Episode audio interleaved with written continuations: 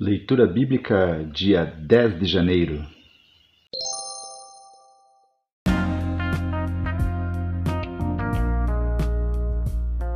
Essa leitura bíblica está sendo realizada na Bíblia Sagrada Bom Dia, versão da nova tradução na linguagem de hoje. As meditações foram escritas pelo meu amado professor Israel Belo de Azevedo.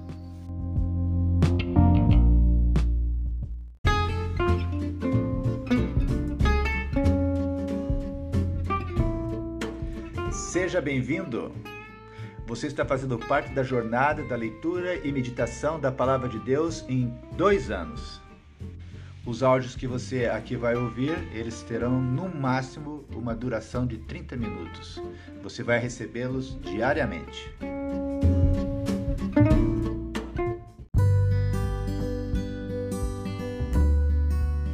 Por que é importante lermos a Bíblia? É importante porque a Bíblia ela é a palavra de Deus.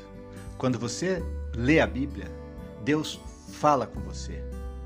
Tudo que Deus diz tem poder.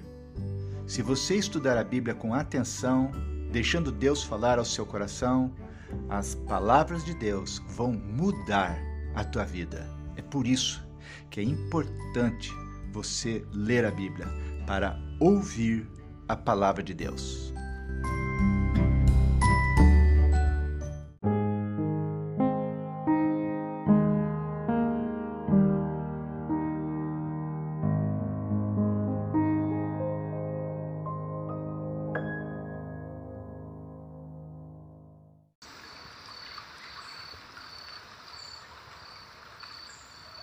Primeira Reis, capítulo 17.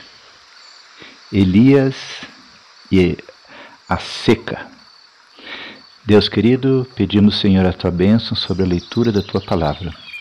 Oramos no nome de Jesus. Amém. Um profeta chamado Elias, do Tisbé, na região de Gileade, disse ao rei Acabe: Em nome do Senhor, o Deus vivo de Israel, de que sou servo, digo ao Senhor que não vai cair orvalho nem chuva durante os próximos anos, até que eu diga para cair orvalho e chuva de novo. Então o Senhor Deus disse a Elias: Sai daqui Vá para o leste e esconda-se perto do riacho do, de Queribe, a leste do rio Jordão. Você terá água do riacho para beber. E eu mandei que os corvos levem comida para você, ali. Elias obedeceu à ordem do Senhor e foi e ficou morando perto do riacho de Queribe. Ele bebia água do riacho e os corvos vinham trazer pão e carne todas as manhãs e todas as tardes. Mas algum tempo depois o riacho secou por falta de chuva. Versículo 8: Elias e a viúva de Serepta.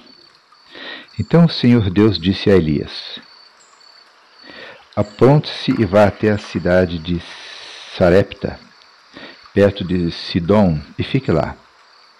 Eu mandei que uma viúva que mora ali dê comida para você. Então Elias foi para Sarepta. Quando estava chegando ao portão da cidade, ele encontrou a viúva que estava catando lenha. Elias disse a ela: Por favor, me dê um pouco de água para eu beber. Quando ela ia indo buscar água, ele a chamou e disse: E traga pão também, por favor. Porém ela respondeu: Juro pelo seu Deus vivo, o Senhor, que não tenho mais pão. Só tenho um punhado de farinha de trigo numa tigela e um pouco de azeite num jarro. Estou aqui catando uns dois pedaços de pau para cozinhar alguma coisa para mim e para meu filho. Vamos comer e depois morreremos de fome. Não se preocupe, disse Elias. Vá preparar a sua comida, mas primeiro faça um pãozinho com a farinha que você tem e traga-o para mim. Depois prepare o resto para você e para o seu filho, pois o Senhor, o Deus de Israel, diz isto: Não acabará a farinha da sua tigela, nem faltará azeite no seu jarro, até o dia em que eu, o Senhor, fizer cair chuva. Então a viúva foi e fez como Elias tinha dito, e todos eles tiveram comida para muitos dias. Como o Senhor havia prometido por meio de Elias, não faltou farinha na tigela, nem azeite no jarro. Algum tempo depois, o filho da viúva ficou doente. Ele foi ficando cada vez pior e acabou morrendo. Então ela disse a Elias: Homem de Deus, o que o Senhor tem contra mim? Será que o Senhor veio aqui para fazer com que Deus lembrasse dos meus pecados e assim provocar a morte do meu filho? Dê-me o seu filho, disse Elias. Então pegou o menino dos braços da mãe e o levou para o andar de cima, para o quarto onde estava morando, e o colocou na sua cama. Então orou em voz alta assim: Ó Senhor, meu Deus, por que fizeste esta coisa tão terrível para esta viúva? Ela me hospedou e agora tu mataste o filho dela? Aí Elias se deitou em cima do menino três vezes e orou deste modo: Ó oh Senhor meu Deus, faze com que esta criança viva de novo. E o Senhor Deus respondeu à oração de Elias. O menino começou a respirar outra vez e tornou a viver. Elias pegou o menino e o levou para baixo para a sua mãe e disse: Veja, o seu filho está vivo. Então ela disse a Elias: Agora eu sei que o Senhor é um homem de Deus e que Deus realmente fala por meio do Senhor. 1 Reis, capítulo 18 Elias e os profetas de Baal. Versículo 1 Algum tempo depois, no terceiro ano da seca, o Senhor Deus disse a Elias: Vá apresentar-se ao rei Acabe, pois eu vou mandar chover. Então Elias saiu para se apresentar a Acabe. A falta de alimento era muito grande em Samaria, e por isso Acabe mandou chamar Obadias, o administrador do palácio. Obadias era um fiel adorador do Senhor Deus, e quando Jezabel estava matando os profetas do Senhor, Obadias escondeu cem profetas em dois grupos de cinquenta em cavernas e providenciou comida e água para eles. Acabe disse a Obadias: Vamos dar uma olhada em todas as fontes e em todos os leitos dos riachos da nossa terra, a fim de ver se achamos capim suficiente para conservar vivo os cavalos e as mulas, pois pode ser que a gente não tenha de matar os nossos animais. Eles combinaram que parte da região cada um devia examinar e saíram, cada um para o seu lado. Obadias estava no caminho quando de repente se encontrou com Elias. Ele reconheceu Elias e se ajoelhou diante dele. Encostou o rosto no chão e perguntou: É o Senhor mesmo? É o meu senhor Elias? Sim, sou eu, Elias, respondeu o profeta. Vá dizer ao seu patrão, o rei, que eu estou aqui. Mas Obadias disse: O que foi que eu fiz para o Senhor querer me pôr em perigo de ser morto pelo rei Acabe? Juro pelo seu Deus vivo, o Senhor, que o rei mandou procurá-lo em todos os países da terra. Sempre que um rei mandava dizer que o Senhor não estava no país dele, Acabe pedia a esse rei que jurasse que não havia sido possível encontrá-lo. E agora o, o Senhor quer que eu vá lhe dizer que está aqui? Pode ser que logo que eu sair daqui, o Espírito do Senhor o leve para algum lugar desconhecido? Aí, quando eu contar a Acabe que o Senhor está aqui e ele não puder encontrá-lo, ele me matará. Lembre que desde menina eu tenho sido um fiel adorador a Deus, o Senhor. Por acaso não lhe contaram que quando Jezabel estava matando os profetas de Deus, eu escondi cem deles em cavernas, em dois grupos de cinquenta, e providenciei comida e água para eles? Como é então que agora o Senhor está me mandando ir dizer ao rei que o Senhor está aqui? Ele vai me matar. Elias respondeu: Pelo Senhor Todo-Poderoso, a quem sirvo, eu prometo que hoje vou me apresentar ao rei. Então Obadias foi encontrar-se com Acabe e lhe contou que a, o que havia acontecido. Aí Acabe saiu para se encontrar com Elias. Quando viu o profeta, Acabe disse: Então é você que está aí? Você, o maior criador de problemas de Israel? Eu não sou criador de problemas para o povo de Israel, respondeu Elias. Você e o seu pai é que são criadores de problemas, pois abandonaram os mandamentos do Senhor Deus e adoraram as imagens de Baal. Portanto, ordene agora a todo o povo de Israel que vá encontrar-se comigo no Monte Carmelo. Mande também os quatrocentos e cinquenta profetas do deus Baal e os quatrocentos profetas da deusa Aserá, que são sustentados pela rainha Jezabel.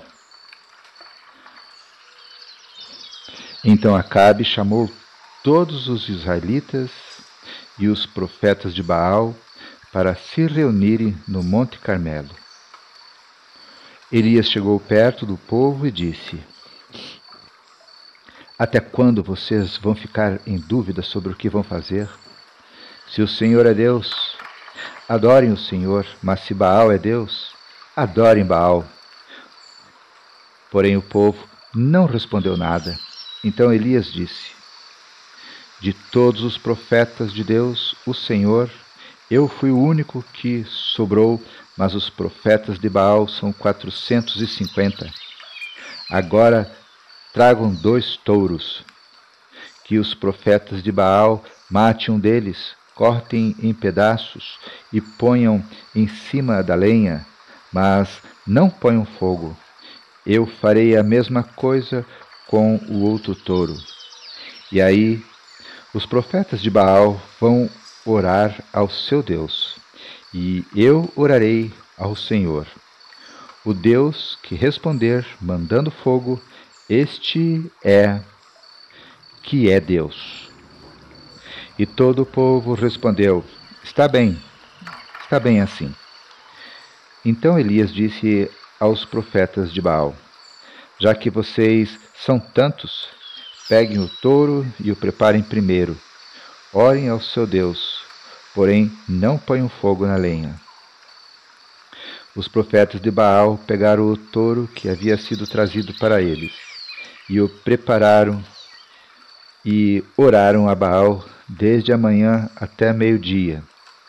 Eles gritavam assim: Ó oh Baal, responde às nossas orações. E ficaram dançando em volta do altar que havia feito, porém não houve resposta. Ao meio-dia, Elias começou a caçoar deles e dizia: Orem mais alto, pois ele é Deus. Pode ser que esteja meditando ou que tenha ido ao banheiro. Talvez ele tenha viajado. Ou talvez ele esteja dormindo e vocês vão ter que acordá-lo. Aí os profetas oravam mais alto e começaram a se cortar com facas e punhais, conforme o costume deles, até que o sangue começou a correr. Passou o meio-dia e eles continuaram a orar e a gritar até a hora do sacrifício da tarde, porém não se ouviu nenhum som. Então Elias disse ao povo: Cheguem para mais perto de mim. Todos chegaram mais perto de Elias. Ele começou a consertar o altar do Senhor Deus que estava derrubado. Ele pegou doze pedras, uma para cada uma das doze tribos que tinham os nomes dos filhos de Jacó, o homem a quem o Senhor tinha dado o nome de Israel. Com essas pedras, Elias construiu o altar para a adoração do Senhor depois cavou em volta uma valeta em que cabiam mais ou menos doze litros de água. Em seguida colocou lenha no altar, cortou o touro em pedaços e os pôs em cima da lenha. Então disse: Encham quatro jarras com águas com água e derramem sobre o animal sacrificado e sobre a lenha. Eles fizeram o que Elias estava mandando e ele disse: Façam de novo. E eles fizeram. Façam pela terceira vez, disse Elias. E eles fizeram. A água correu em volta do altar e encheu a valeta.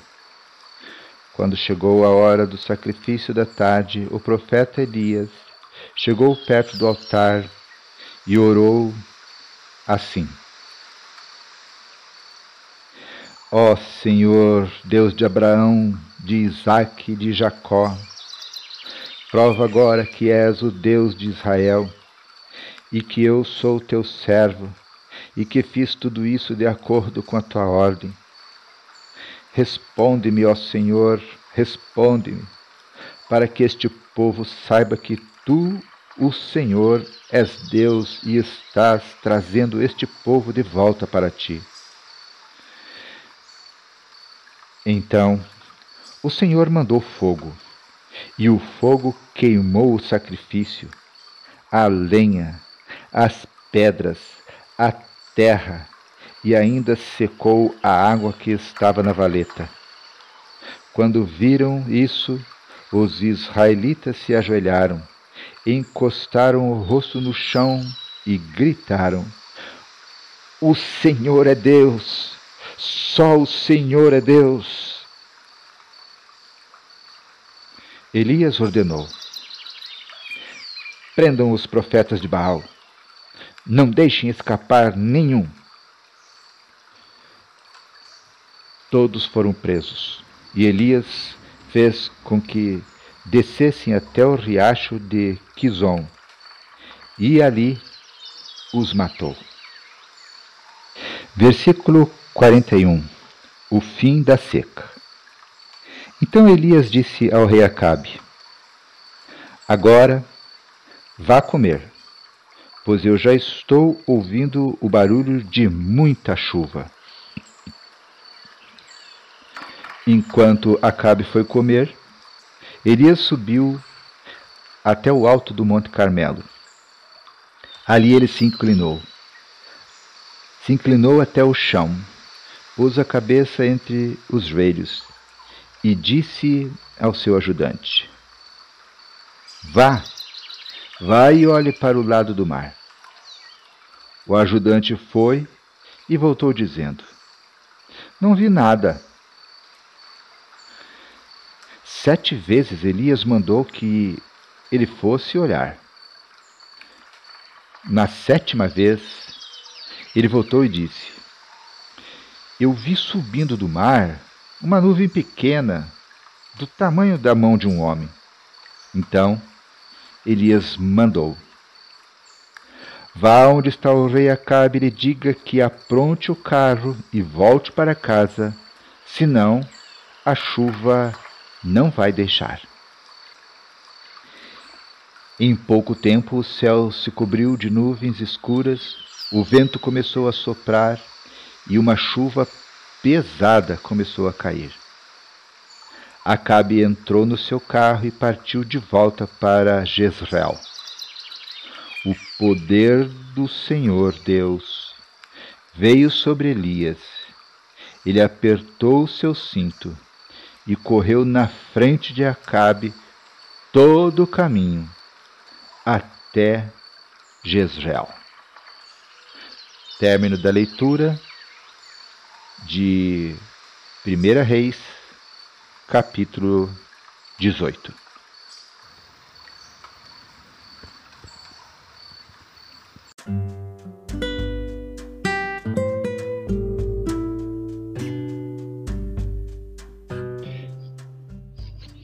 Destaque em 1 Reis, capítulo 18, versículo 41, que passo a ler. Então Elias disse ao rei Acabe: Agora vá comer, pois eu já estou ouvindo o barulho de muita chuva. Com Elias, aprendemos que devemos caminhar frente do nosso tempo. Elias é um homem de fé. Logo, um homem confiante.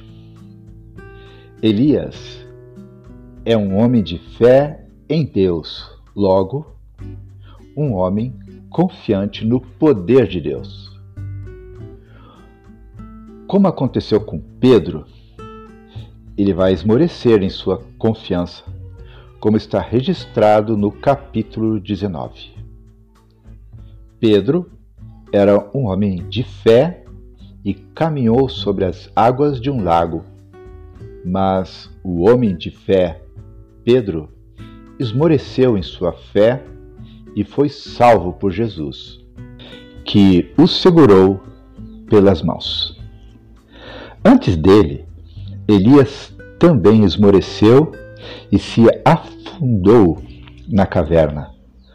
Mas Deus o arrancou de lá, como Jesus tirou Pedro das águas. Aprendemos com a fraqueza de Elias, mas agora é hora de aprendermos com a sua força. A fé-coragem de Elias é também sua fé-visão. A fé nos faz ver o que ninguém vê. Deus diz a Elias: Vai chover. Mesmo quando a meteorologia nos diz que vai chover, nós olhamos para o céu. Se não vemos indícios de que vai chover, perguntamos: será? Quando Acabe ouve que vai chover, espantosamente, ele acredita que vai chover. Talvez Acabe seja como aqueles que fazem suas preces a todos os deuses, na esperança de que algum responda. embora seguisse outros deuses, talvez Acabe soubesse que o Deus de Elias era o único Deus verdadeiro. Não o queria como seu Deus, exatamente porque sabia que ele não se deixava manipular. Publicamente, o rei seguia outros deuses, mas no fundo sabia que poderoso mesmo era o Deus de Elias. Ele não queria acreditar, mas seus olhos viam quem Deus era. Com seus ouvidos naturais, Elias não ouviu trovão algum. No entanto, com seus ouvidos espirituais, escutou os trovões e com os olhos espirituais viu os relâmpagos cruzando os céus antes de as águas caírem. Mas o que é fé? A fé é precisamente a certeza de que vamos receber as coisas que esperamos e a prova de que existem coisas que não podemos ver. Hebreus 11:1 Pela fé, Noé viu o dilúvio e a sua arca pairando sobre as águas meses antes dos fatos. Pela fé, Abraão viu a terra prometida e na qual nunca estivera.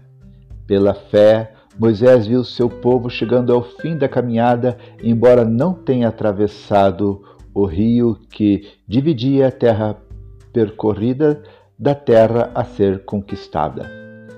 Pela fé, Davi viu o templo de Jerusalém construído sob a liderança do seu filho Salomão. Pela fé, Ezequias viu atendida a sua oração por mais tempo de vida. Pela fé, Isaías viu o fim do cativeiro de sua gente. Pela fé, Maria de Nazaré viu o Messias quando o bebê sequer se movimentava no seu ventre. Pela fé, José de Belém viu que estava participando da história da salvação do mundo. Pela fé, os pastores de Belém viram chegar a alegria dos homens e contemplaram o Messias ainda menino pela fé, Simeão de Jerusalém viu do seu colo o Salvador do mundo. Pela fé, Maria Madalena viu a ressurreição de Jesus.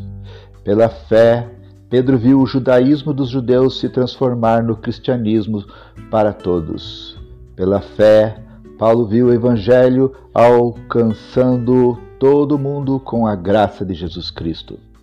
Pela fé em Patmos, João viu o novo céu e a nova terra onde todos vamos um dia morar.